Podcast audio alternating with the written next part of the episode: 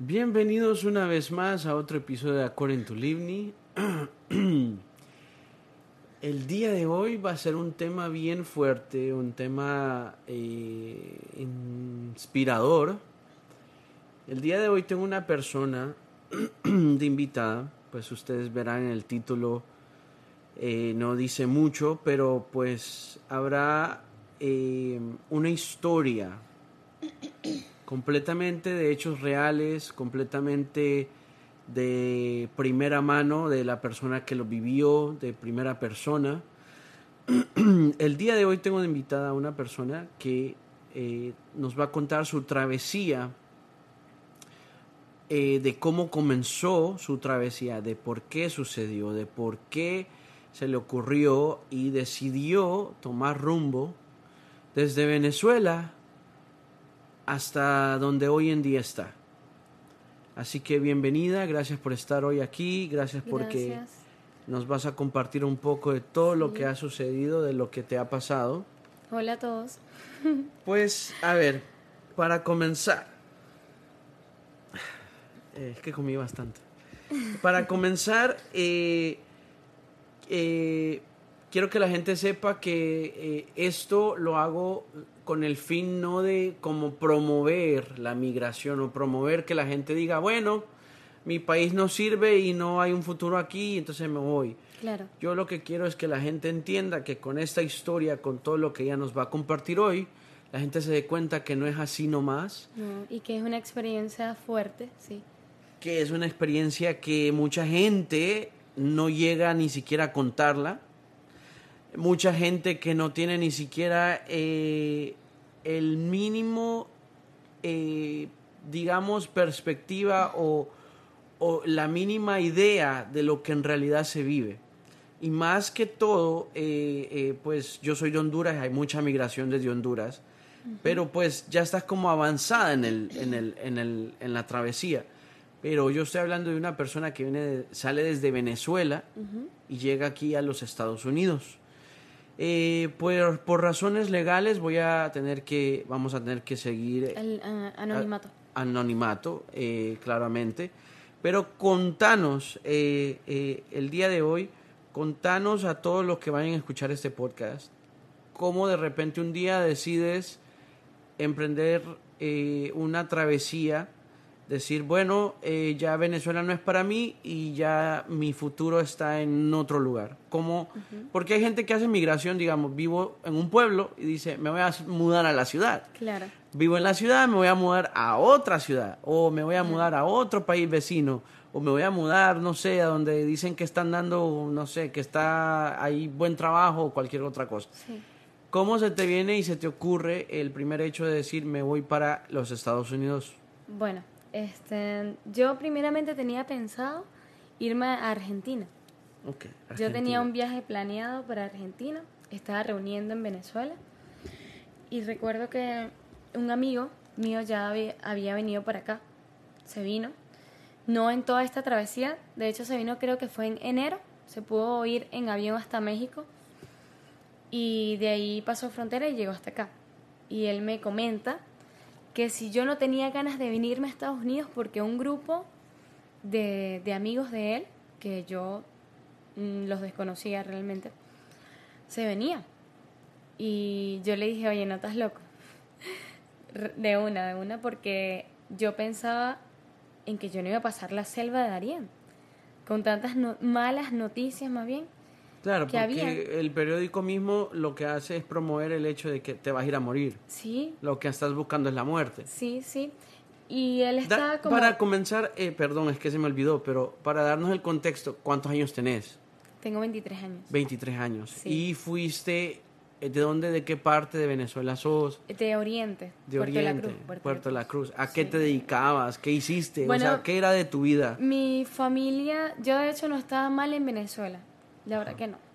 Creo que, Digamos que, tenías una vida decente, pero sí, decente. Eh, la, la, vida en Venezuela está tan deplorable o la calidad de vida es tan baja que aunque te vaya bien, aún así sufres de todo un poco. Sí, claro. Yo sí tenía como más, más creo que eran no tantos problemas eh, monetarios, sino como más sentimentales tal vez, por así decirlo. Mi familia tenía, tiene un hotel en Venezuela todos trabajamos allí, todos vivimos allí. Y yo creo que era mi zona de confort. O sea, ¿te fue un gringo de ahí o qué? ¿Qué? te enamoraste de un gringo y se fue y te fuiste detrás de él. No, pero sí conocí muchas personas, fíjate, sí. De claro, me imagino, los hoteles se conoce mucha gente. Bueno, en fin, eh, era mi zona de confort y yo sabía que no iba a salir de ahí nunca. Porque la misma situación en Venezuela te encajona, o sea, no puedes arriesgar a hacerte a hacer otra cosa. No me puedo arriesgar. No en puedes Venezuela no se puede arriesgar. Entonces yo pensé... Tienes mucho que perder, de lo poquito que tienes tienes mucho que perder. Entonces ya había pensado ir a Argentina, pero como te dije, este amigo mío me dijo que, que si yo no quería, porque él también como que sabía, entonces decir como mis problemas o algo así. Sí, como que eh, la verdad es que ya yo siento que el mismo venezolano siente la empatía de otro venezolano y dice, Chama, yo sé que tú también te estás comiendo un cable. sobre todo Chama. Sí, Chama, yo sé que tú también te estás comiendo un cable y yo también y como que así pues. Sí, me, me había dicho como que quiero esto para ti, arriesgate porque si ganas, porque no era ni siquiera... Claro, porque no es algo fijo, porque no es algo como que dice, sí, mira, si te tiras por ahí, por ese tobogán, vas a ir a dar a la piscina. Es algo seguro. Pero como, como yo, yo practicaba senderismo y entrenaba y él como que, Gaby... Tienes ya la... Tú puedes. Sí, claro, porque ya tenías la, la, madera ya. Solo era de aplicarla ya como que fuera una competencia y dices, bueno, ahora sí, me tocó de sí, verdad. Tú ahí, tú puedes, tú puedes. Entonces, eh, bueno, yo lo había pensado y él me dice, piénsalo. Pero yo estaba muy temerosa. Claro, porque eso no es como que, aparte tú eres una mujer, eres guapa y tal, tú caminas por ahí. Con, cuestiones de, de violaciones. Me imagino, sí, porque igual eh, eh, eh, si sucede para una persona que está en una ciudad que supuestamente es un lugar seguro, no va a suceder en un lugar como, pues, que no haya mucha seguridad o que no haya mucha gente, pues, casi que es como, no solo el mismo hecho de que tú me dices de la mencionaste la selva del Darién, dijiste, pues, solo el simple hecho de poner en una oración selva, sabes que de por sí ya no hay reglas, no hay normas, no, hay, o sea, no, es como que no, hay civilización, no hay porque te puedes esperar absolutamente todo. Cualquier cosa te puede, hasta un animal te puede y vas, te comió. Pero yo también estaba pensando en que la economía en, en, Argentina tampoco es que estaba muy bien. Sí, porque tenía amigos allá y desgraciadamente pues me habían comentado que están en lo mismo. Acércate un poquito al micrófono. Que estaban Sí, que me habían comentado como que, conchale Gaby, la economía tampoco es que está muy bien aquí, piénsalo. Yo tengo amistades de, de, Argentina que ahora viven aquí porque por esa misma situación. Ah, fíjate. Porque, y, y, y fíjate que no es ni siquiera gente que es de la, de la misma ciudad ciudad, es gente de hasta de pueblos como Tucumán, gente de, de, de como Mendoza, gente de lugares que, sabes, es Argentina, pero como en todos los lugares, en, como todos los países tercermundistas, hay ciudades que tienen sus bonitos lugares, hay tienen, tienen de todo, pero hay gente que se está comiendo un cable y está a dos cuadras de una gente que está comiendo súper bien en la vida. Sí. Bueno, entonces, en fin, que yo duré unos días pensándolo y era, era tanta... Em, pero eso comienza por esta, e, esta, esta idea que te tira tu amigo, sí, pero y, tú yo te lo estabas guardando, te lo estabas guardando. Yo que de verdad lo había tomado como que, yo no sé, pues, que mi pensar es una señal. Es que eso a veces ni se puede pensar mucho porque si lo piensas mucho como que pierdes el chance, me imagino. Sí, y también lo estaba pensando. También estaba pensando eso como que si después me arrepiento y si me lo dijo fue por algo, porque debía ser así. Así que se me metió en la cabeza venirme para acá. Y fueron a dos semanas, porque las personas que él conocía ya venían como se venían, ya, ya estaban casi preparadas. Ya estaban teniendo sus cosas ya puestas. No puede ser. Imagino mucha gente lo que hace antes de irse, vender todas las cositas que tiene o que puede sabes vender. que yo hice esas, esas dos semanas? Yo estaba encerrada en mi cuarto, pensando absolutamente todo, recuerdo. Y me da mucho sentimentalismo contártelo, te lo juro. No me imagino, sí, sí, claro, porque es como que dejas toda tu vida, dejas toda tu vida. Mi, mi tía me preguntaba, Gaby, ¿qué te pasa? Y yo, nada, me la he pasado durmiendo. Todo como que estabas descansando para decir, no, voy a aprovechar a dormir ahorita porque yo sé, no sé si voy a volver a dormir. No, fue en plan de eso, pero era como que era No, el mismo cuerpo, creo que la mente, la mente, o sea, el cuerpo está como, ok, no vamos a hacer nada, pero la mente está trabajando tanto que Estás como siempre cansada. Consumiendo energía. Sí, porque tu mente estaba maquinando tanto diciendo, bueno, lo vamos a hacer, no lo vamos a hacer. eh, ¿Será que me tiro por aquí? ¿Será que no lo hago? Y, ¿A quién voy a dejar atrás? Ah, vaya, pues hay mucha gente que, a tu edad pues son madres o que tienen a cargo a otros hermanitos o algo. Entonces como que ya como que lo piensas dos veces dejar atrás a mucha gente. En cambio, tú estás soltera, estabas ahí y sin dijiste, bueno, también, claro. sin hijos y Pero yo pensaba mucho, de hecho... El gringo ya se había ido de todas maneras. Sí, ya se me fue con ah. Yo, yo pensaba, y, y de hecho me vine y no se lo había comentado a mi familia. Fue a escondida. Fue una sola tía que le comenté oh, wow. una semana antes. antes. ¿Y ella qué fue lo primero que te dijo? No lo hagas y después lloraba toda la semana, no lo hagas, hija, no lo hagas. Claro, porque sí, claro, porque y, y, yo no se lo quería comentar a mi familia porque, pero sabes qué, yo te voy a comentar algo que es súper privado, muchísimo. Si tú lo quieres compartir, pues está sí, porque, más que porque, porque yo creo que es bueno que la gente, que la gente como que escuche esto así, como que mm, reflexiones, sí, reflexiones. Eh, yo tenía miedo de contárselo a mi familia porque ellos me habían como que resguardado mucho. Estabas en, una burbuja. Protegido. Porque yo soy una mujer violada. Violada. Y ellos como que me sobreprotegieron. ¿Y eso cuando, a qué edad te pasó? A los 17. Y era virgen también. Me imagino que fue. Sí, fue muy duro. Fue ¿Sabes qué? Eh, poniéndolo como en paréntesis, yo siempre he visto eh, los casos, digamos, por ejemplo, si alguien te asalta o te roba, tú vienes y dices, ese me robó, ese me asaltó, y tú das la cara y dices, y vas, y, si puedes. Claro, es diferente, pues, porque yo en realidad, si a mí me roban, yo no digo nada y ni me quiero meter con el ladrón, porque no vaya a hacer que me haya represalias. Pero en realidad yo a lo que vengo es que, por ejemplo, digamos, si alguien vino y mató a alguien, este mató a alguien y este mató a mí y tal y tal, y entonces la gente busca de forma de una a otra dar la cara para decir este me mató o este mató a tal persona. Claro. Pero cuando hay una violación o cuando es un crimen en relación a, a, un abuso sexual o a una, una, a una situación sexual, siempre hay un estigma siempre hay como que, digamos, hay una entrevista de las mujeres eh, que fue violada y ni siquiera muestran su, su cara. Entonces digo yo, a veces hay más, es, eh, eh, como que la misma mujer que fue violada vive como con un estigma y vive con ese como, ay, yo fui violada, ¿qué va a pasar la gente? Sobre todo cuando, escucha, sobre todo cuando es en, en el núcleo familiar, porque lo mío sucedió en el, en el núcleo familiar. Y uno como que se reserva eso. Pero lo que a veces yo no ¿Tú entiendo... ¿Tú crees que, que, que, la misma violación fue algo que dijiste, nah, esto no es mi lugar, eso, este lugar ya no puedo ¿Y sabes qué es lo que pensé? Yo dije, yo en la selva puedo ser violada o puedo morir. Y yo fui violada y en un momento también decidí mi muerte. Entonces yo dije, es como que... Como que ya no tenías más que perder, como que ya, pues... Si sucede si sucede uno, ya me sucedió. Y si sucede lo otro, ya lo había deseado. Sí, es como que me asalten. Ah, a mí ya me asaltaron una vez, me vuelven a asaltar, ya me da como Una, como que este es, es, el momento decisivo de qué va a pasar con mi vida. Claro. Y si yo sobrevivo a esa selva y no me pasa absolutamente nada, yo estoy puesta para otras cosas grandes. Y fue así como pasó.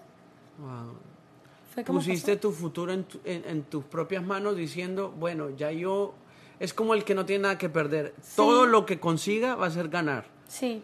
Es como cuando uno cae tan fondo y ya estás en el suelo, o sea, del suelo no vas a pasar. Entonces, todo lo que tú vayas para arriba es subir. Correctamente. Y wow, qué increíble, porque creo que eso es inspirador para muchas mujeres. Sí, eh, sí, por, por, eso lo comento. Qué bueno, porque que lo compartas, que tengas el valor de decirlo, porque en realidad eh, eh, pues, como te decía, es un estigma y yo no entiendo. Es más, debería ser la mujer decir, miren, a pesar de que me pasó esto, aquí estoy, aquí estoy, me estoy levantando. Eh, claro. a veces hay hasta embarazos y todo, entonces como que hasta más, pues... Más fuerte. Está más fuerte eso, esa situación.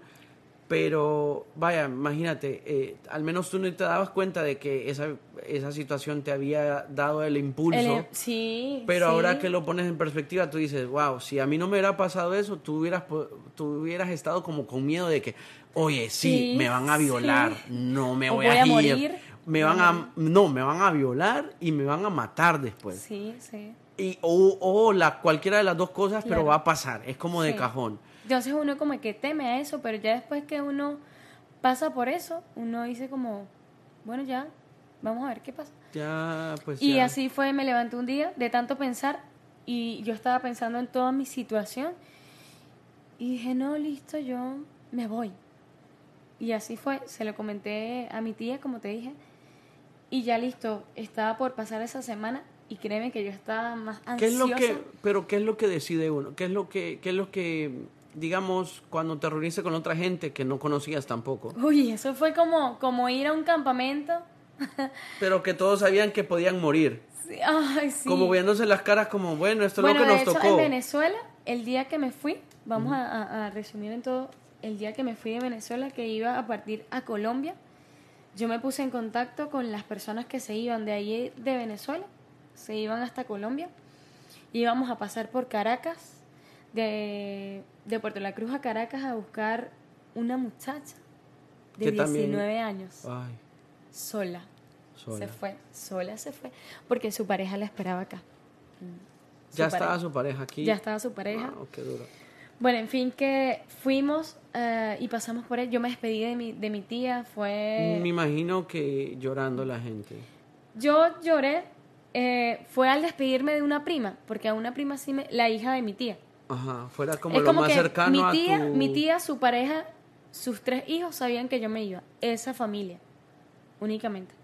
Y al momento de, despedir de, despedirme perdón, de mi prima, sí fue como duro, fue porque ella es de mi edad. Entonces como que podría ser tú también. Sí, y es como, wow, no puede ser, es como mi hermana. Y me voy. Y recuerdo que la visité a su trabajo y ella como que, ¿qué fue? Porque normalmente no la visitaba el trabajo, si la veía en la casa, ¿por qué? Y le digo, mira, me voy. Mira, ¿A dónde? ¿A dónde, chama? Para los ¿A dónde? A Estados Unidos. Al le norte. Lo que hizo fue, ¿cómo? ¿Cuándo? Ahorita ya, yo tenía un bolso. Mira, ese día en la mañana. ¿Qué decidiste llevar?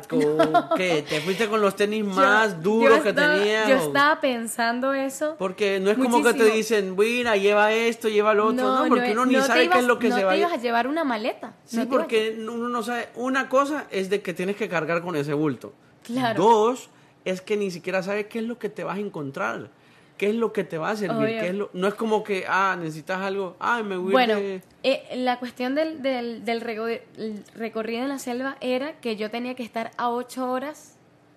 La selva es una conexión de Colombia a Panamá, de una isla que se llama Capurganá. Está la selva y está Panamá. Y entonces a mí me iban a adelantar en lancha, que fue de hecho lo que, lo que hizo tranquilizar más a mi tía, como que no me iba a echar siete días caminando una selva, sino ocho horas nada más para llegar hasta Panamá. Ok, entonces el primer, el primer eh, digamos, el primer viaje es, vamos para Caracas. De tu ciudad a Caracas. De Caracas a Colombia. ¿A Colombia? ¿Qué parte de Colombia? Eh, Medellín. ¿Y qué tipo de transportación es la que No, bus, bus. Bus, puro bus de ruta, bus de, Todo era bus. Ruta. Todo era bus hasta que llegamos a una parte de Colombia y tuvimos que montarnos en una... Y tú habías reunido dinero, me imagino. Sí, es que yo tenía dinero reunido para irme a Argentina. Ah, claro, me habías ya dicho yo estaba, antes, Ya yo estaba, ¿sabes? Con el dinero en mano prácticamente. Claro. Y entonces, en Colombia, pasamos em, en lancha hasta la isla Capurganá, que es muy linda esa isla. Sí. Hermosa. sí, era como pues, que yo me quiero quedar. Ah. Pero no hay mucho, no hay mucho. La isla civilizada. Ajá. Me encantó ese lugar muchísimo, muchísimo. El agua riquísima. Era una zona turística. Ah, ok. ¿Aprovechaste ahí y No, no, realmente no, no. Pues no andabas mente para me eso. Me tomé una cerveza antes de ah. entrar a la selva. Es como que salud. Con, tuve, tuve afinidad con algunas personas que estaban en el grupo. Y digamos, y, y había gente que también ustedes veían que también, o digamos la comunidad donde ustedes estaban, la gente sabía que ustedes ya se iban. Que sí, ya... eso estaba, es que eso era... Como que ya la gente... Ya era una ruta, eso era una ruta y ellos ya... Que ya lleva años, me imagino. Sí, sí, es que, es que la ruta de la selva... Es Pero no cualquiera la hace, me imagino. No, es una ruta que ya estaba, ya estaba caminada, ya estaba trazada por cubanos. Por ah, claro, porque el cubano viene y lo que hace se va a Venezuela, porque creo que tienen carta libre para Venezuela. Sí y de Venezuela se va hasta Colombia y sube la selva y sube toda la travesía que tú haces todo el recorrido que, que tú ahora nos vas a contar sí, lo que pasa es que las personas ahorita es que están conociendo esto eh, porque es opción porque hay otras opciones que son diferentes pues. nosotros los venezolanos o eh, sí venezolanos le hemos dado voz a lo de la selva pero eso desde hace tiempo el cubano se ha se ha aprovechado. sí, sí, de, de esta ha sido su, su trayectoria y nunca había escuchado de eso. Fíjate que, que es duro. Hasta ahora, hasta ahora estamos conociendo lo que hace mucho los cubanos habían habían pasado. Pero entonces los cubanos no hablan mucho de eso porque yo llevo rato viviendo aquí. No, no lo hablan, y no lo nunca he escuchado como decir, oye, ¿cómo llegaste? No, no lo comentan. Cuando, cuando Solo uno te pasa por ahí no, México, de México y ya, y ya. No, no. No te dicen cosas como, sí, estoy en una selva. Me imagino que también es por la pena porque el cubano es un poco engreído, un poco, digamos, orgulloso. Sí, tal, tal vez porque no, no, les, no les parece necesario. Sí, exacto, exacto. Bueno, entonces eh, la ruta era de la isla Capurganá. Recuerdo que pasé esa noche allí con todas esas personas en un lugar de ahí como una casa nos quedamos allí, al día siguiente teníamos que arrancar en la noche. Caminando, todo esto caminando. No, teníamos que montarnos en una lancha y esta lancha nos iba a, pasar por toda la selva. Y cada quien pagó su, su, cabeza. Sí, cada, quien, paga su cabeza. Y nos, teníamos, nos tenían que dejar a ocho horas, como te comenté. Pero estaba la guardia costera y nos dejaron a tres días. Lo cual fue horrible porque... ¿Cómo así que nos dejaron a tres días? Nos dejaron a todos porque estaba la guardia costera, ¿sabes que eso es Entonces no podían, no podían irse en la lancha. están promoviendo la migración. Sí, claro. Y por una parte que es totalmente que pones en riesgo la vida de los demás, entonces eso es ilegal. Está, está la guardia costera, así que nos dijeron como que, miren, tenemos que estar ahora a tres días. Volviendo a lo que me comentaste del bolso que me llevé. Yo me llevé mi bolso pasta dental, cepillo, medicina, de todo, de todo tipo de medicina, porque no, no sabes, no sabes. Rodillera, porque yo tengo este desplante de rótula, imagínate. Ah, eh, me llevé una... por si te gusta patinar. Eh. Una venda, recuerda que me, llevé, me llevé una venda y ropa. Ropa que si licras, todo deportivo, dos pares de zapatos, más nada. Yo no me llevé más nada. Solo esencial. Porque mi amigo me comentó... ¿Y cobijas nada? No, nada, porque estaba a ocho horas. Yo estaba ocho horas, debía estar a ocho horas, pero estuve a tres días. Entonces mi amigo me dijo, no, en el camino, Gaby, tú compras ropa y eso, ¿me entiendes? Y yo, ok, está bien. Nos fuimos, nos adelantaron, ok, nos quedamos a tres días. Cuando nos bajamos ahí, eh, nos dieron la opción de irnos por, por un camino que se llama Carreto. Carreto. Carreto, sí en el cual... Quiero que la gente entienda que no es que estamos promoviendo, vaya si usted a Venezuela, haga todo el recorrido. para nada, para Al contrario, quiero que la gente entienda que... Que es una experiencia que, que aprovechen más bien el lugar donde están hoy, así sea, pues, lo peor que hay, pero siempre hay opciones de mejorar y esta no es una opción muy recomendable. Claro, claro. Pero pues lo, ella está contando nuestra eh, su historia es para poder darle perspectiva que a veces las personas piensan que se están en un infierno y en realidad ni siquiera están viviendo un infierno. y hay otras que sí, están viviendo unas cosas que les está tocando vivir sí únicamente por un futuro mejor. por es que todos estamos como en ese en ese en ese plan en ese plan. eh, en esa cosa de querer seguir adelante de querer eh, ver algo mejor para nuestros hijos para nuestra si tienen hijos pues y si quieres tener hijos pero siempre buscando la mejor forma de, de, subsistir. De, A veces nosotros dejamos de vivir y simplemente pasamos de, vivir a sobrevivir.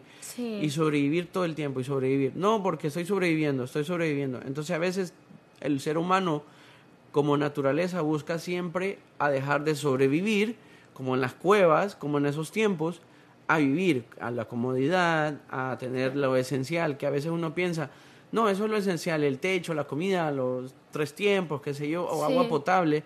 Y hay mucha gente que no reconoce que hay mucha porcentaje de la tierra, que hay mucha gente que no tiene nada de eso. Sí, por supuesto. Entonces, sigue con lo que nos estás compartiendo. Bueno, entonces, ok, nos, nos dieron eh, a elegir eh, el camino que íbamos a tomar. Uno era Carreto, en donde íbamos a llegar desde ahí donde estábamos cinco días. O podíamos pasar, me da risa porque, oye, que tú escuches esto en la montaña de la muerte y pasas tres días.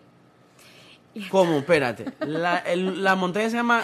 La montaña de la muerte. Cualquiera le pone un nombre como la montaña de pero eh, la mejor vida. Lo más razonable es que tú digas, oye, no voy a pasar por ahí, o sea, prefiero pasar cinco días.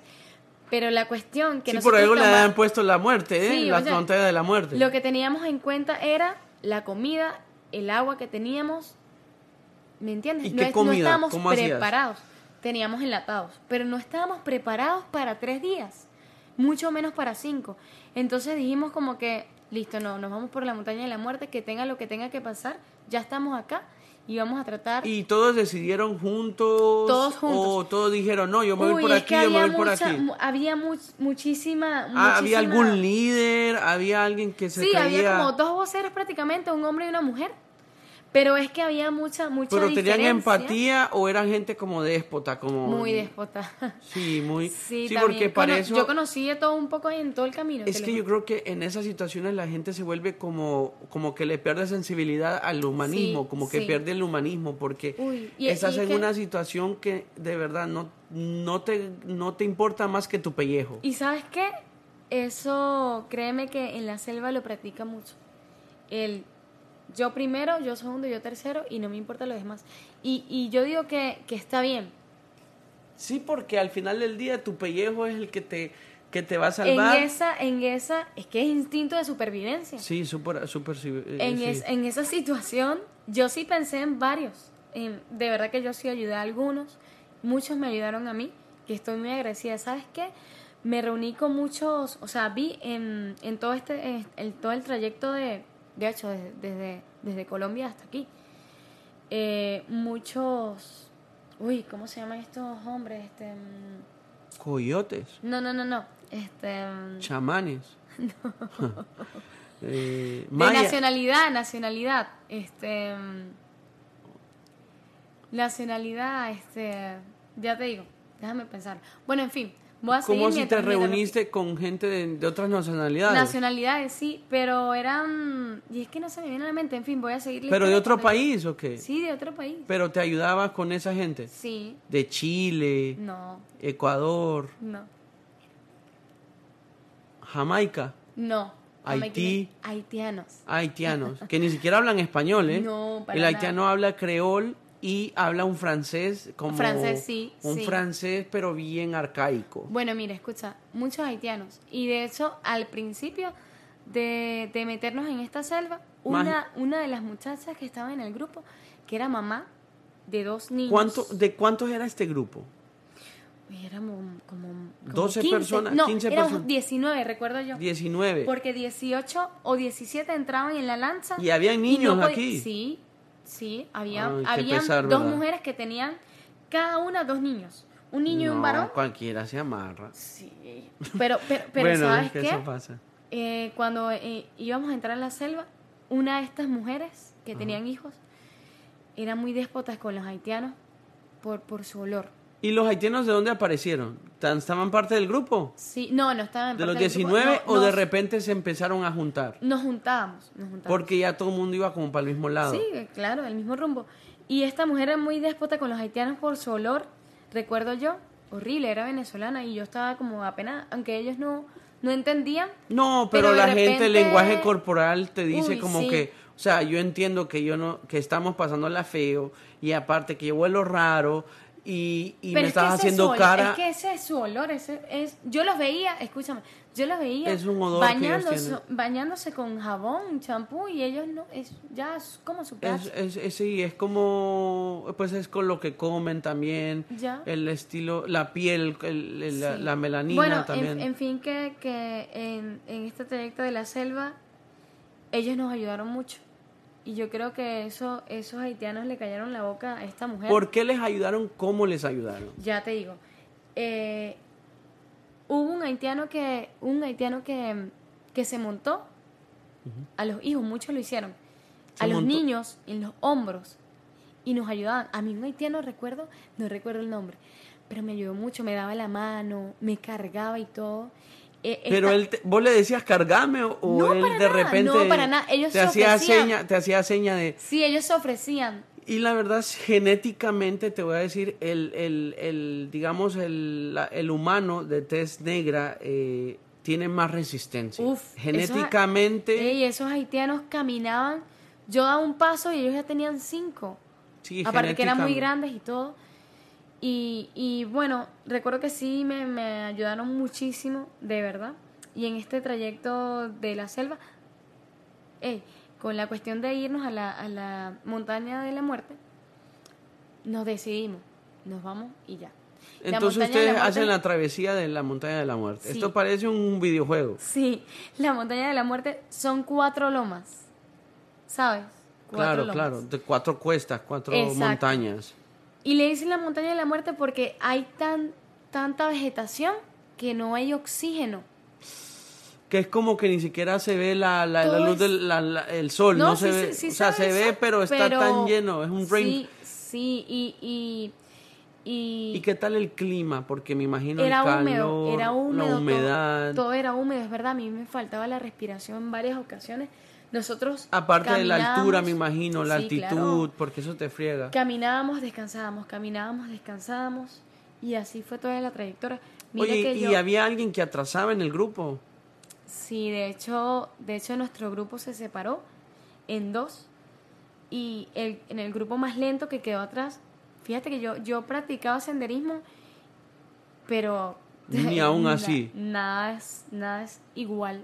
Sí, Cuando te encuentras en este ambiente que es totalmente... Inhóspito, un, un, ambiente, eh, o sea, más que todo, vaya, por ejemplo, vos que hacías senderismo, más que todo son rutas ya recreativas, que ya el humano ya... Aunque de hecho en la selva tú veías el sendero de tierra de tanta gente que había De que ha caminado, pero claro... camino, pero no o sea, no, es lo mismo porque estás en, tu, tu misma mente está como, ¿qué está pasando? ¿Qué estamos haciendo? ¿Y qué va a pasar después? Y, que, y que cuando uno practica senderismo, uno sabe que el mismo punto de partida es el mismo punto de de llegada, tú vas y regresas. Ya, exacto. Y ya listo.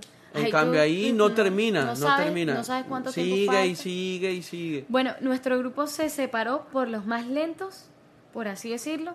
Que eran las mamás y eso. Algunas, sí, y que de hecho, de, de hecho ellos, cuando nosotros terminamos la selva, que nos volvimos a reunir, el grupo atrasado nos comentó que, que violaron cinco mujeres de ese grupo.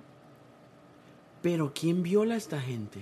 Al parecer son guerrilleros, por los que habían comentado. Vigea, me imagino, a la gente. Hombres armados que fueron a robar, como nadie tenía absolutamente nada, pues se lo cobraron con la muerte. Fue muy oh, duro. De hecho había y vos no te quedaste atrás, mi No, para nada, para nada. Vos no querías hacer de... porque vos sabes que algo más puede pasar, porque eh, eh, así es la, la, selva, digamos, es, es el de, la ley del más fuerte. Sí, tal cual. Súper bien. ¿Y esta gente guerrillera de dónde, o sea, qué, qué dialecto habla? O sea, ¿qué, ¿quiénes son? Yo no tengo idea. Pero que, sí no te lo puedo Porque ahí en la montaña esa, de, de, qué país es?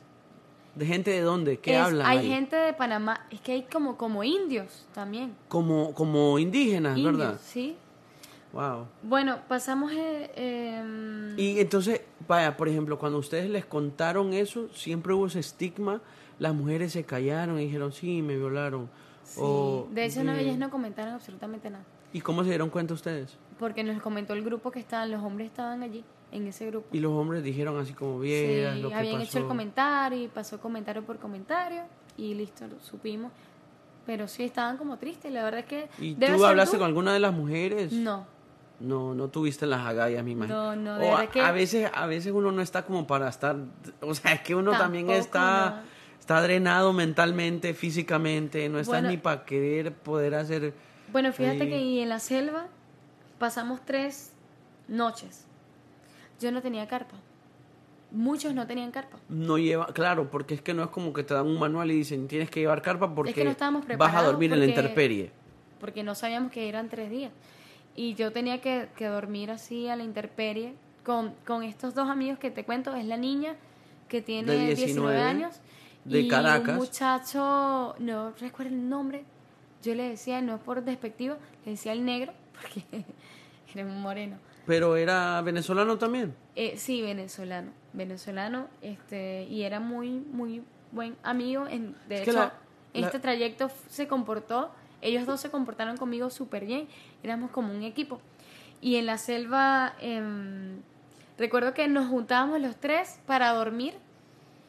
Y de hecho decíamos, no vamos a dormir porque mira que no tenemos carpa.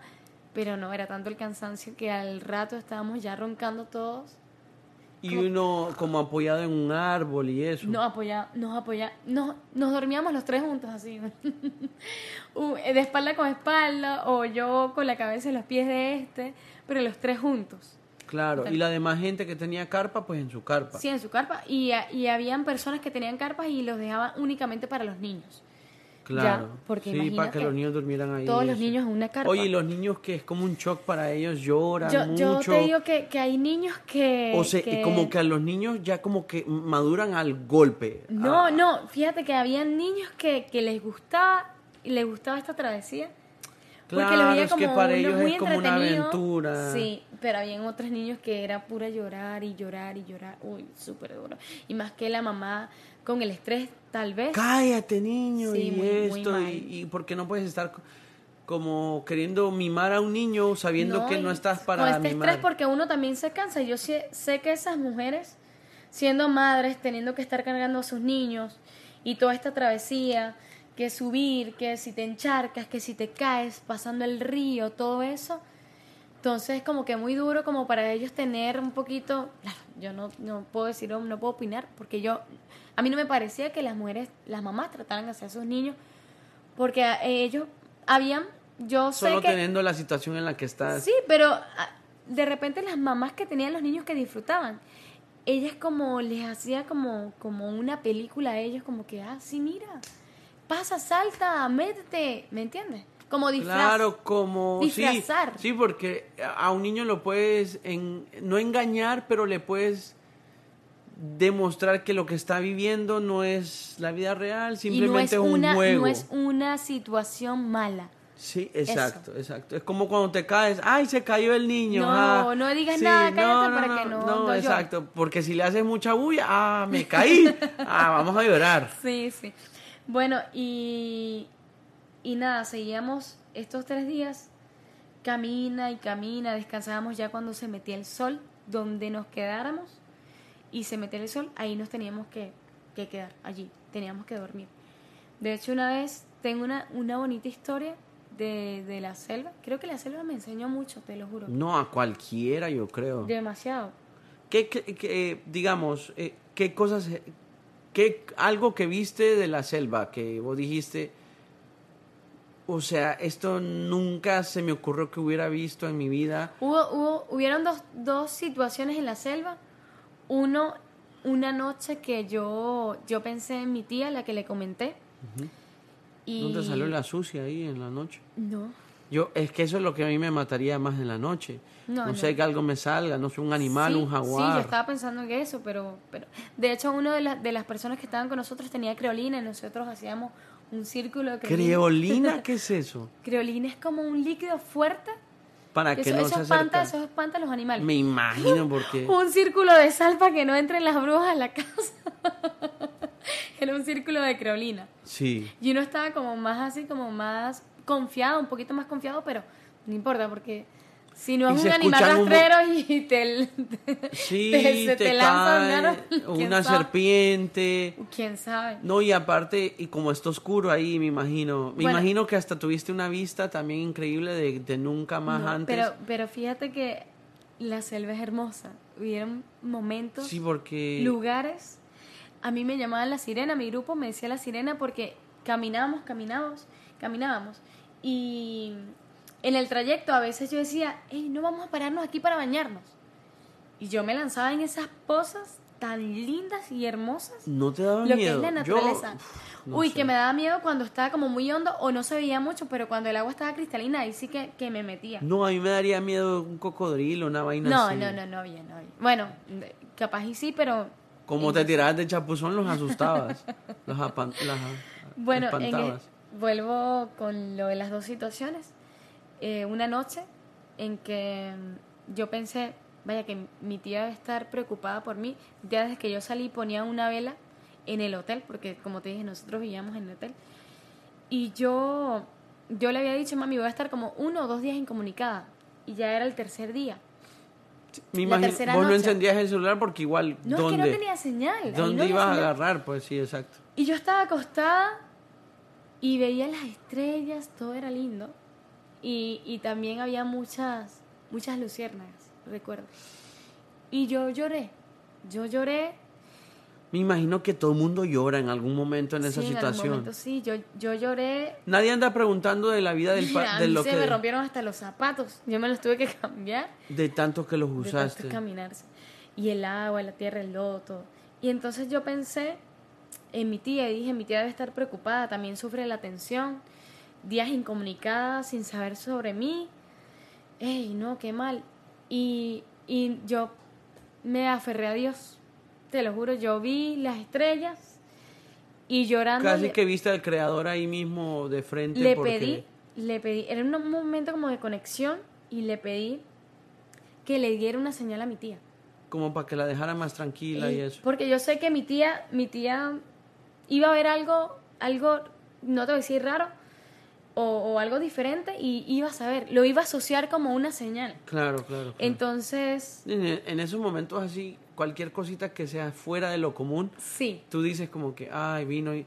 Alguien se murió y dice, ay, vino y se despidió. Sí, sí, eso. Pero ciertas bueno, cositas. Yo llorando le pedí, se lo pedí a Dios que le diera una señal a mi tía. Fino, pasó ese día, era un lunes, lo recuerdo tal cual, lunes en la noche.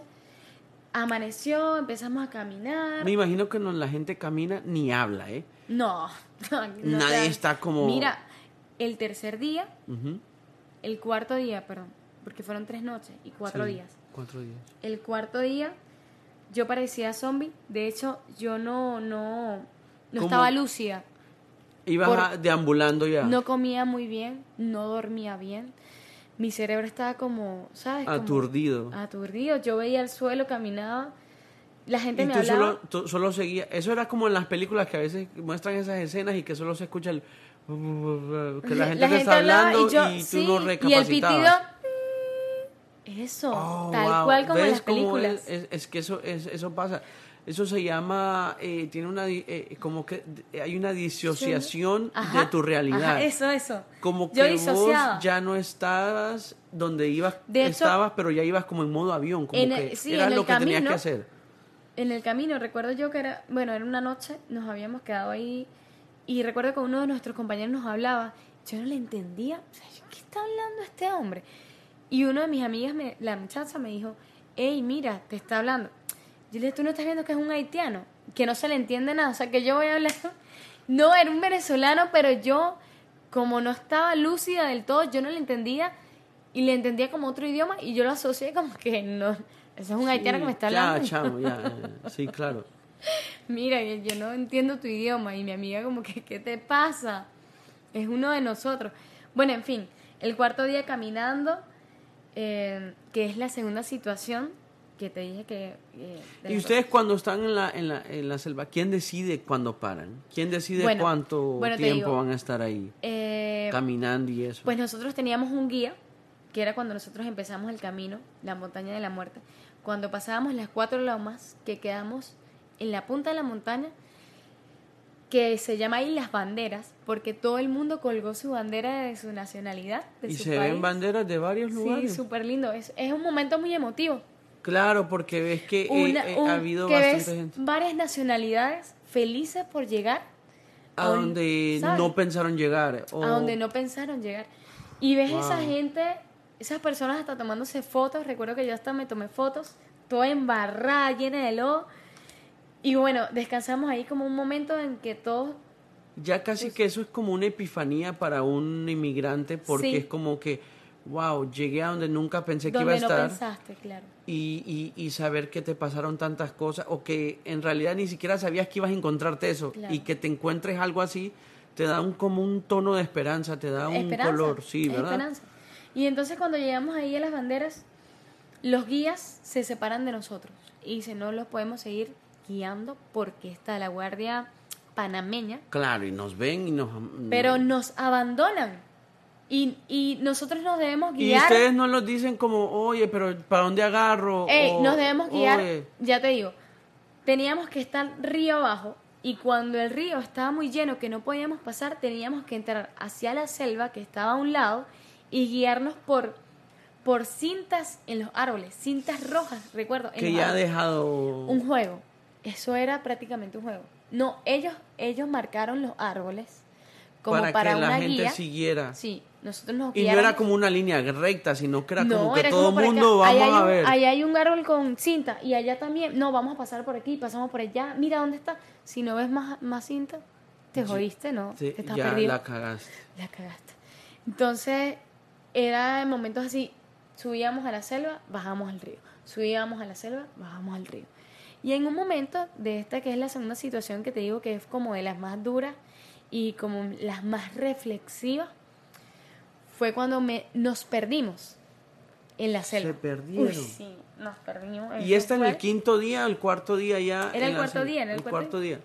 Nos perdimos y fíjate que que en nuestro grupo había un muchacho, un muchacho gordo, con sobrepeso, era un poquito lento y nosotros de verdad que lo ayudábamos él era, él era morocho. Morocho es era, era eh, o sea, tenía su gemelo. Ah, andaban dos igualitos. Sí, pero uno era muy delgado y atlético y el otro era con, estaba con sobrepeso. Qué irónico, ¿verdad? Súper. Y entonces... Claro que no quiere decir que los gemelos llevan la misma vida los dos. No, cuando era el pues tercer día, cuando era el tercer día, nosotros nos encontramos una guardia panameña y nos habían comentado, si siguen caminando a cinco horas, van a llegar. O sea, si ¿Cómo así la guardia costera les ayudó? No era guardia costera, era guardia panameña. Ah, como un guardia por ahí. Que están en, como en un punto. Sí, en una, en una posta. en una posta. Uy, cuando vimos esos hombres armados, uno dice, no, ¿qué pasó? Otra vez. ¿Qué pasó? No, me imagino que es como que ya Pero no nos dijeron como que sigan, que era lo que ellos estaban era buscando como guías, porque eso era lo ilegal. ¿Ser guía? Sí, sí. Sí, claro. Estás promoviendo la migración en un lugar donde, eh, tuviste ¿A ustedes, ustedes les pagaron a ese guía? Claro, sí. ¿Cómo cuánto se paga? Creo que fueron 200 dólares por persona. Wow, y habían 29, ve, digo 19. No, habían súper más. Lo que pasa es que no era nuestro grupo. Ah, claro, había más, mucha más gente, los haitianos y tal. Sí, bueno, en fin, cuando nosotros estuvimos, eh, ah, bueno, cuando encontramos los guardias, ellos dijeron a 5 horas y siguen caminando, pueden llegar. Pues el, este morocho, el delgado atlético, era como muy pila, ¿no? Y él dijo como, fino, yo me voy a despegar del grupo, si ya vamos a llegar, ¿qué puede pasar? Me voy. Le dejó todo a su hermano, le dejó el bolso, la carpa, porque obviamente que no íbamos a pasar la oh, noche. Pero ¿y, ¿y, a él por qué se le ocurre eso?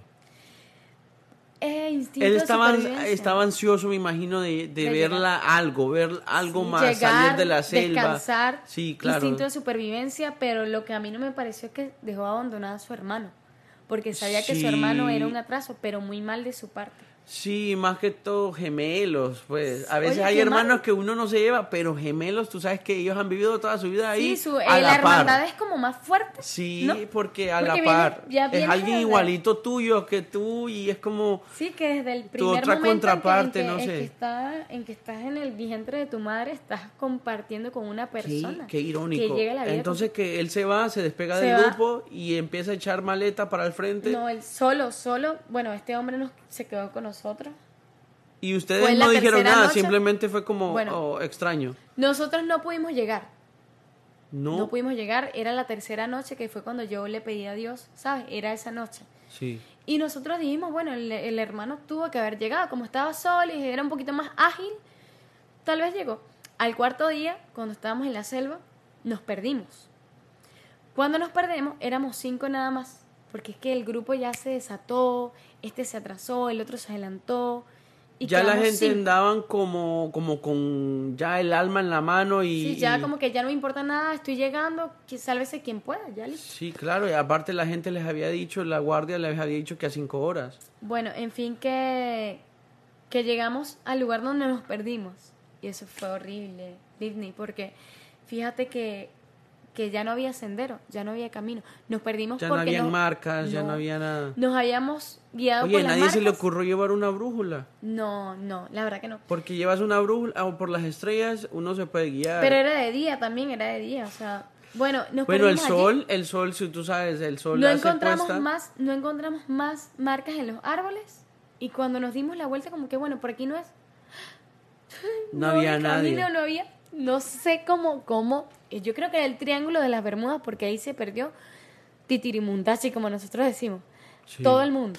Todo el mundo como En, un, ahí, en una especie Bueno, en fin, que nos, nos perdimos, no había sendero, el, porque ahí no pasaba nadie, el lodo nos llegaba más arriba de la rodilla, recuerdo ¿Por qué había tanto lodo? ¿Cómo así? Es que ahí llovía mucho, ¿cierto? Sí, estaba, estaba en momentos que Llueve y después para. Y llueve y aquí. Bueno, en fin, que estábamos como dando vueltas. ¿Y te enfermaste? ¿La gente se enfermó por ahí? No, si supieras que no. no hay ahí en la selva no hay COVID, ¿verdad? No. no, ¿verdad? Allá no existe nada. Yo creo que dábamos vueltas y vueltas porque yo siempre veía un mismo árbol con un hueco. Yo me desesperé demasiado. Yo dije, no puede ser. Yo estaba orando y lloraba. Mi amiga, la niña. Como desesperación, ¿verdad? Obviamente, está, yo y, y había mucha pelea entre nosotros. Como división, como... Uy, no, yo estaba como más angustiada en el sentido de que cállense y vamos a escuchar el río, déjense llevar por la naturaleza. Sí, porque el río pues te va a llevar a la costa. Sí, pues. obvio, pero no se escuchaba nada. Nada. No, y yo me desesperaba más, y este discutiendo con este, y este con este, y este con este. ¿Y qué se decían? ¿Cómo que se decían? que Por aquí es, no, por aquí no es, por tu culpa nos perdimos, es que tú no viste.